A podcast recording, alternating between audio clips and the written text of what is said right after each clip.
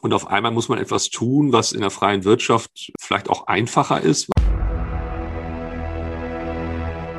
So, und damit hallo und herzlich willkommen zu einer neuen Folge von unserem Employer Branding to Go Podcast. Mein Name ist Michael Kaufreuth, ich bin euer Gastgeber, heiße euch hier heute in einer neuen Folge willkommen und heute abseits vom Employer Branding ABC eine kleine Pause mit einem ganz besonderen Interviewgast wieder. Er ist der Head of Corporate Communications am Klinikum Dortmund, Unternehmer, Journalist Marc Raschke. Herzlich willkommen. Ja, vielen Dank für die Einladung. Marc, ich habe dich ganz kurz selber vorgestellt oder ich habe dich ganz kurz vorgestellt. Würdest du dich meinen Zuschauern, die dich noch nicht kennen, vielleicht einfach in ein paar einleitenden Sätzen noch einmal selber vorstellen? Ja, sehr gerne.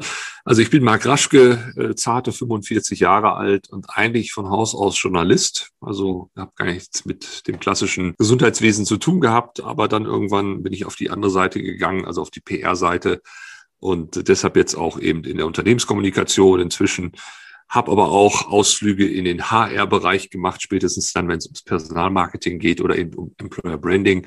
Und natürlich auch das Thema Digitalisierung äh, liegt mir inhaltlich äh, sehr nah, weil spätestens da gibt es ja auch wieder Schnittstellen. Und so ergab sich das, dass das dann irgendwann auch im Krankenhaus landete. Und deshalb bin ich jetzt da seit 2013 am Klinikum Dortmund Leiter der Unternehmenskommunikation. Okay, vielen Dank. Du hast es ja im Prinzip jetzt schon angeschnitten, ähm, dass das Thema Employer Branding, Digitalisierung, Personalmarketing alles ähm, sehr eng zusammenhängt. Wie schätzt du jetzt als Leiter der, der Unternehmenskommunikation gerade das Thema Employer Branding für das Gesundheitswesen ein? Weil so dieses Thema ist so meine Erfahrung, da hängt das Gesundheitswesen der klassischen Industrie, sage ich jetzt mal, noch eine ganze Ecke ähm, hinterher, wenn man das so ja, so platt sagen kann. Ja, ich glaube, da hängen einige äh, Industrien und, und, und, und, und Branchen hinterher, ähm, weil man ja in der Vergangenheit, äh, es war ja nicht nur im Gesundheitswesen so, dass man in der Vergangenheit halt sehr aus, aus dem Vollen schöpfen konnte. Ne? Geburtenstarken Jahrgänge waren ja auch äh, in anderen Branchen eigentlich oder führten dazu, dass man sich nicht großartig Gedanken um seine eigene Marke als Arbeitgeber machen musste. Und äh, sicherlich ist äh, die, sag ich mal, die sonstige äh, Mitbewerberschaft um, um Arbeitskräfte vielleicht ein bisschen agiler manchmal, wenn es darum geht, obwohl man das ja auch bei den ganz großen Pötten in der Industrie auch immer nicht unbedingt meinen möchte, dass die besonders agil reagieren, aber ich glaube, im Verhältnis zum Gesundheitswesen sind sie das dann doch nochmal. Und ähm, ja, wir haben das in der Tat als Krankenhauswesen, glaube ich, lange so ad acta geschoben, nach dem Motto, das, das wird uns schon nicht betreffen.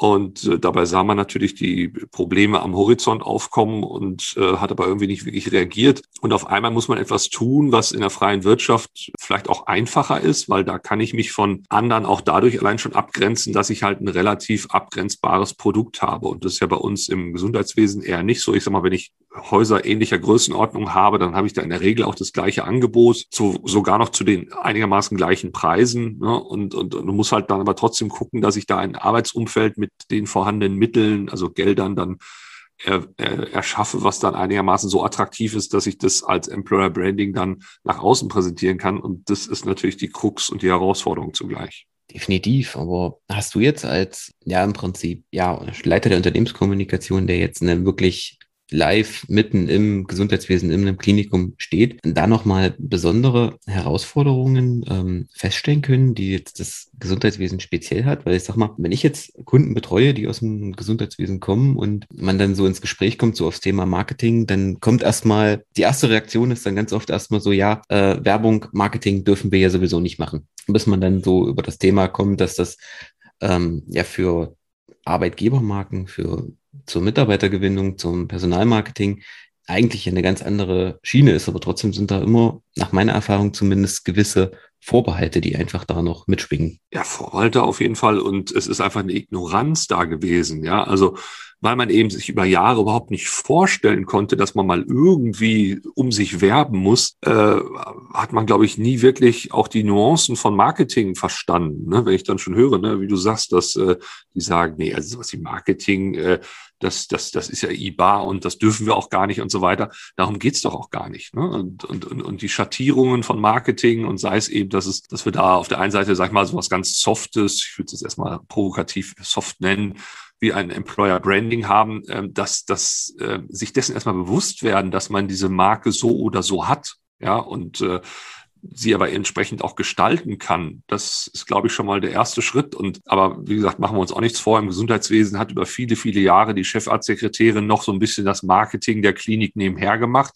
indem sie dann irgendwelche Flyer oder so gestaltet hat. Und das ist in der Tat äh, sehr, sehr oldschool noch und wird erst so allmählich als Wert erkannt ich finde es fast ein bisschen tragisch, dass das immer noch viele Krankenhäuser nur so stiefmütterlich machen, weil ich glaube nach wie vor, dass neben Digitalisierung vor allen Dingen das Thema Personal so die Sollbruchstelle in nächster Zeit wird, was so Erfolg eines Krankenhauses oder einer Gesundheitseinrichtung angeht.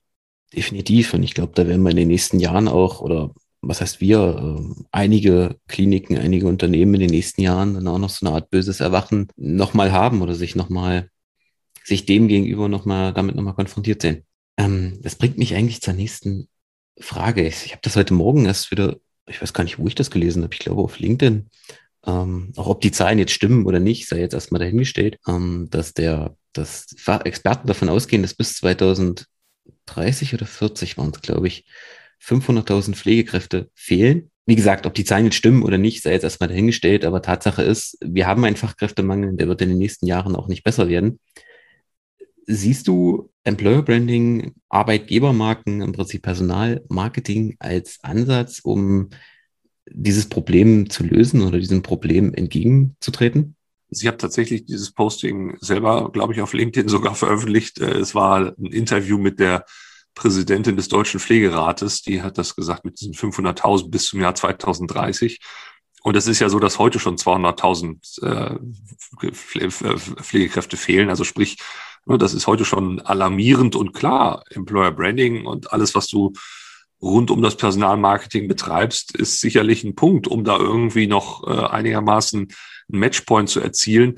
Das Problem ist nur, was die, glaube ich, die wenigsten verstehen, auch angesichts dieser, dieser enormen Summe von einer halben Million Pflegekräfte, die fehlen werden, dass wir uns die jetzt gegenseitig wegnehmen müssen. Denn es findet eben leider keine strukturierte Krankenhausplanung statt. Es findet keine strategische Personalplanung statt. Äh, und da das eben nicht der Fall ist, ja, gewinnt vielleicht am Ende der, der am lautesten schreit und äh, am, am, am attraktivsten wirbt um sich. Das muss aber, und das muss man auch mal so selbstkritisch sagen, nicht immer das richtige Krankenhaus sein, was das dann macht, sondern das macht dann vielleicht auch einfach nur ein Krankenhaus, was es verstanden hat. Und dafür gehen dann vielleicht andere Krankenhäuser, die dann vielleicht für die Versorgung wichtig ist, äh, oder wichtig sind, dann aber irgendwie drauf. Und das kann es ja eigentlich auch nicht sein. Also eigentlich ist das, was dann im Bereich jetzt gerade Personalmarketing passiert, eigentlich nur ein Ausputzen von Fehlern, die in der Politik eigentlich gemacht wurden. Siehst du, ja, das kann, das kann durchaus sein, dass ich das heute Morgen bei dir gelesen habe. Ich, ich weiß es tatsächlich nicht, aber ist möglich. Ja.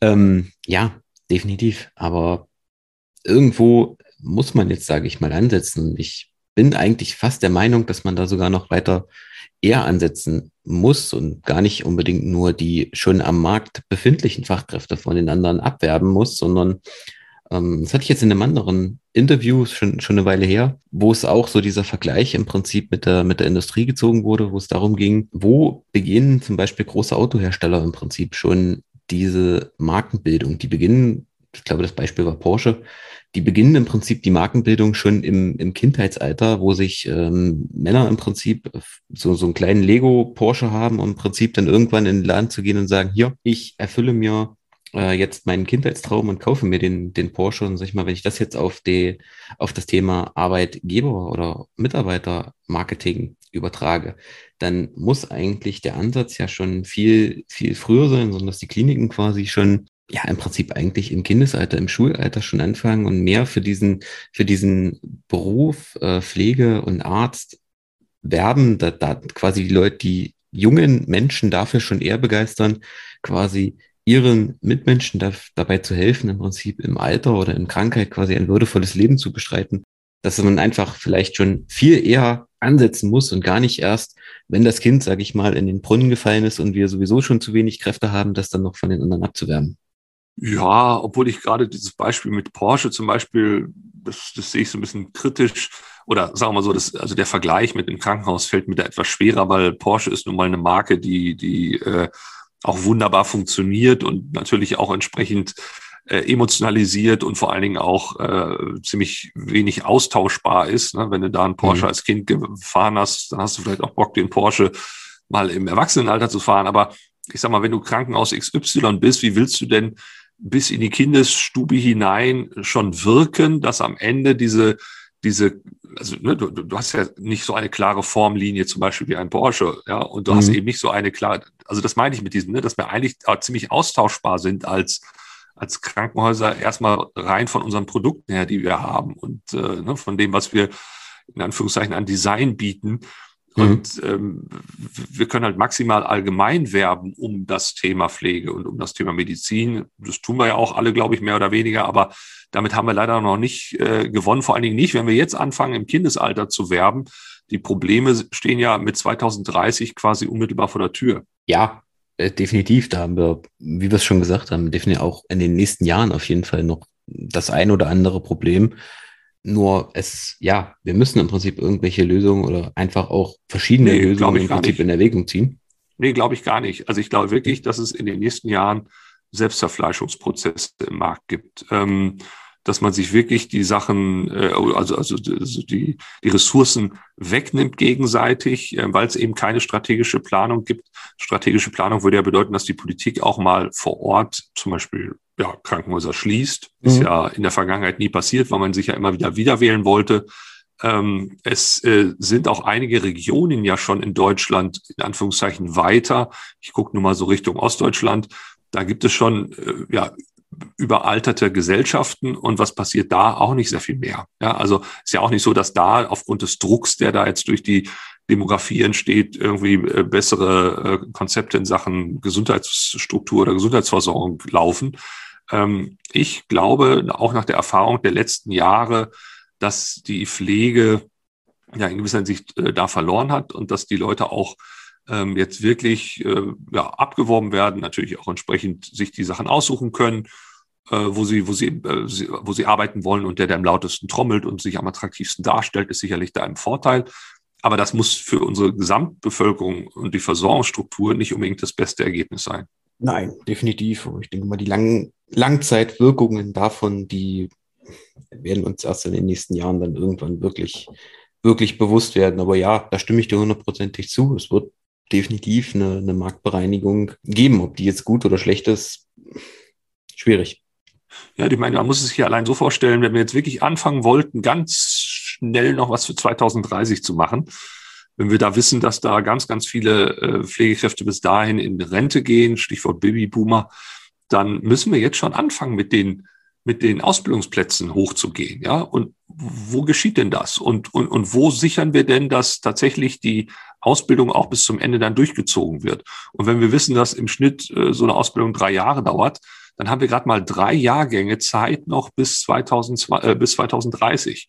Und in der Zeit müssen wir so viel mehr rankloppen, ne, salopp gesagt, um diese Pflegekräfte auch zu fangen. Also ich, mir fehlt so ein bisschen die Fantasie, wie das gehen soll. Zweifelsohne. Also es wird spannend, ob und äh, wie das Problem im Prinzip gelöst werden soll. Aber ja, du sagst das, das ist auf der einen Seite sind es die Kliniken, die da mit, ähm, mit Marketing im Prinzip ja quasi untereinander am lautesten schreien müssen. Aber auf der anderen Seite muss es eine Lösung der, der Politik geben, die quasi dem Ganzen schon übergeordnet ist und da irgendwie ein, ein Leitkonzept entwickelt.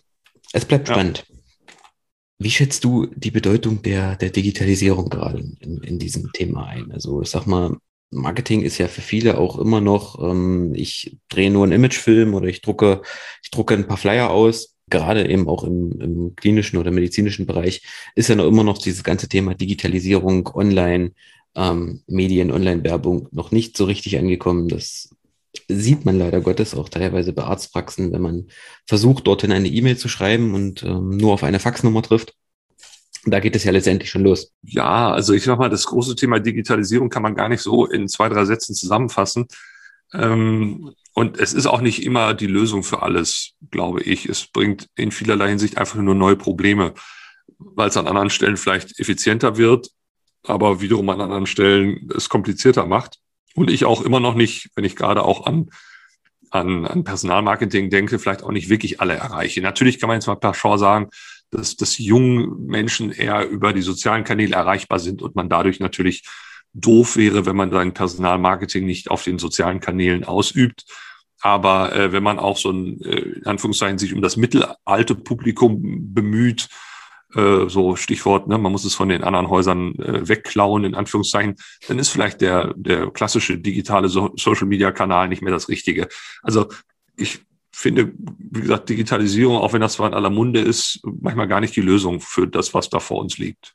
Ja, also es muss im Prinzip ein, um quasi deine Aussage zusammenzufassen, ein Gesamtheit, eine Gesamtheit des äh, Marketing-Mixes sein, quasi also sowohl zwischen den Offline-Sachen als auch online, um im Prinzip auf ganzer Linie, auf ganzheitlich das abzudecken. Ja, absolut. Wie denkst du, wir haben ja jetzt, sage ich mal, schon ziemlich, ziemlich düstere Prognosen ähm, gemalt, auch was, was die Zukunft angeht, gerade im, gerade im Gesundheitswesen, gerade im Personalsektor. Hast du eine Idee, wie schätzt du das ein, wie das in Zukunft sich weiterentwickeln wird? Bezogen aufs Personal jetzt? Ja, so, ja. Ähm, ja, also wie gesagt, die, die Natur der Sache läuft so ihren Lauf. Äh, es wird in, wie gesagt, ab 2025, glaube ich, rechnen wir damit, dass die geburtenstarken Jahrgänge dann so in den Ruhestand gehen.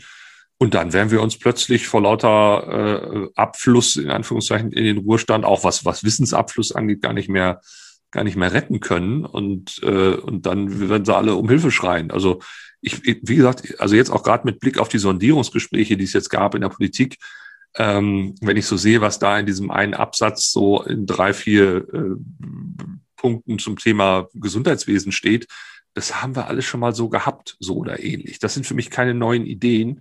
Und äh, deshalb glaube ich, dass das, also mit dem, was die da vorhaben, auch keine Veränderung, keine Verbesserung geben wird. Deshalb äh, bin ich da etwas pessimistisch und habe auch ein bisschen da den Glauben an, an den Gestaltungswillen der Politik verloren. Das ist eine ziemlich, ziemlich pessimistische, ziemlich, ziemlich düstere Prognose. Hast du von deiner Seite eine, eine Idee im Prinzip, was man anders hätte machen können oder was man anders machen könnte? Ja, natürlich, aber also, also das auf jeden Fall. Nur das Problem ist, äh, bringt uns ja jetzt nichts mehr. Und ähm, also eigentlich ist es natürlich, was jetzt zukünftig anliegt, ein Fest für alle, die sich im Bereich Personalrecruiting, Personalmarketing, Employer Branding tummeln wollen, weil, wie gesagt, ne, wenn der wenn der große Wettbewerb jetzt um die, um die äh, Personalpflegekräfte äh, losgeht, dann wird das äh, ja wichtig sein, entsprechend da äh, die Häuser für fit zu machen. Und das können sicherlich am ehesten diese Personalexperten. Ähm, die, die, die Kipppunkte, wo man noch hätte wirklich spürbar was für die Gesamtheit ändern können, die liegen leider in der Vergangenheit. Und deshalb bringt es eigentlich nichts darüber, sich nochmal Gedanken zu machen. Ich sage nur mal das Thema Generalistik. Ähm, wenn man äh, sieht, dass jetzt in, also die Jahrgänge sind ja jetzt angefangen, die jetzt äh, im Sinne der Generalistik ihre Ausbildung machen. Und ich glaube nicht, also da kann man mich jetzt äh, für bekloppt erklären, aber ich glaube nicht, dass wenn dann ein, ein Jahrgang, der dann in drei Jahren dann den Abschluss hat, dass die dann sich mit auch zunehmender Veränderung der Arbeitswelt dann noch für zum Beispiel für, für, die Altenpflege entscheiden werden. Und dann wird es natürlich in diesen Bereichen die ersten spürbaren Veränderungen einer Fehlpolitik äh, geben, die, wie gesagt, leider schon in der Vergangenheit liegt. Ja, harte, harte Prognosen. Es, ja, ich merke gerade schon, ich mache richtige Depressionen hier, aber äh, es ist leider so. Ne? Ähm, ja, was heißt Depression? Nein, es ist, ähm, aber ich sag mal, das ist wie mit, wie mit vielen Dingen. Jeder weiß es, aber wenn es dann mal wirklich zur Sprache gebracht wird, ist es eben doch irgendwie ernüchternd. Ja, klar.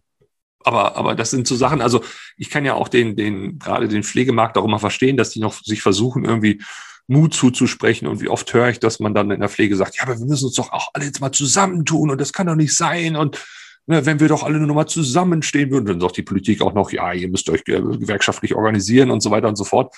Aber hey, ich meine, das wird nicht zum ersten Mal vorgeschlagen, das ist nicht zum ersten Mal in der Debatte und es passiert trotzdem nichts. Und das hat an vielen Stellen was vor allen Dingen auch mit der Struktur der Pflege zu tun, die eben sehr unterschiedlich ist, die auch äh, sehr frauenlastig ist. Diese Frauen wiederum stehen nochmal in ganz anderen sozialen Zusammenhängen, Stichwort Familienarbeit und so weiter. Also äh, man muss doch auch mal letztendlich diese speziellen ja, Bedürfnisse und Strukturen dieser Szene auch äh, verstehen und daraufhin dann, wenn es einem wirklich als Gesellschaft wichtig ist, dass die da entsprechend äh, noch funktionieren, dann daraufhin die Konzepte erarbeiten und, und da im Zweifel auch als Staat unterstützend tätig werden. Ich frage mich zum Beispiel bis heute, warum gerade für die, für die Anfangsfinanzierung von Pflegekammern der Staat nicht einfach sagt, hier, hier habt ihr Geld, möchten wir danach nicht mehr entsprechend mit, mit äh, zu tun haben. Also wir wollen jetzt hier nicht großartig euch, euch da äh, gängeln durch das Geld, was wir euch zur Verfügung stellen, aber für, fürs erste Jahr eurer Pflegekrammer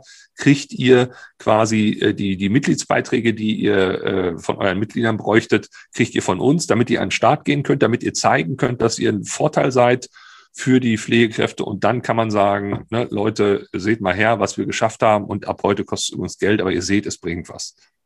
Das ist eben die große Frage, warum, auch warum das in der Vergangenheit nicht passiert ist. Aber wie du schon gesagt hast, sich darüber jetzt Gedanken zu machen, warum es nicht passiert ist oder wie es hätte sein können, ist vertane Zeit.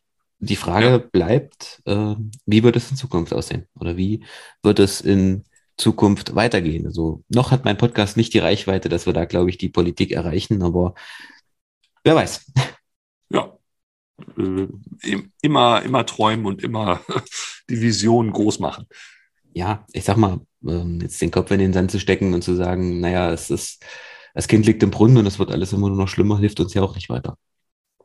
Also Nein, müssen wir ja irgendwas machen. Man muss sich nur realistisch darauf einstellen. Ne?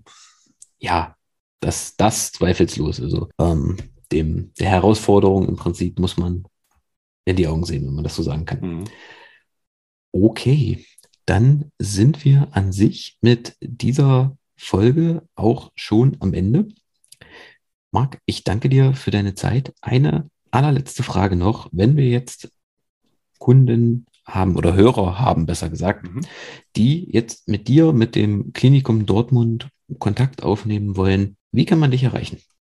Ganz klassisch über die Homepage, da ist eine E-Mail-Adresse drauf. Ich kann sie auch nochmal nennen. Mark, Mark mit C. Raschke at klinikumdo.de. Klinikumdo schreibt sich zusammen. Oder ansonsten auch äh, findet man mich auch so im Netz. Also ich bin auch auf Instagram, ich bin auch auf LinkedIn. Also irgendwie in der digitalen Welt wird man mich schon finden. Okay. Ich packe alles mit in die Show Notes von dieser Folge und dann danke ich dir für deine Zeit.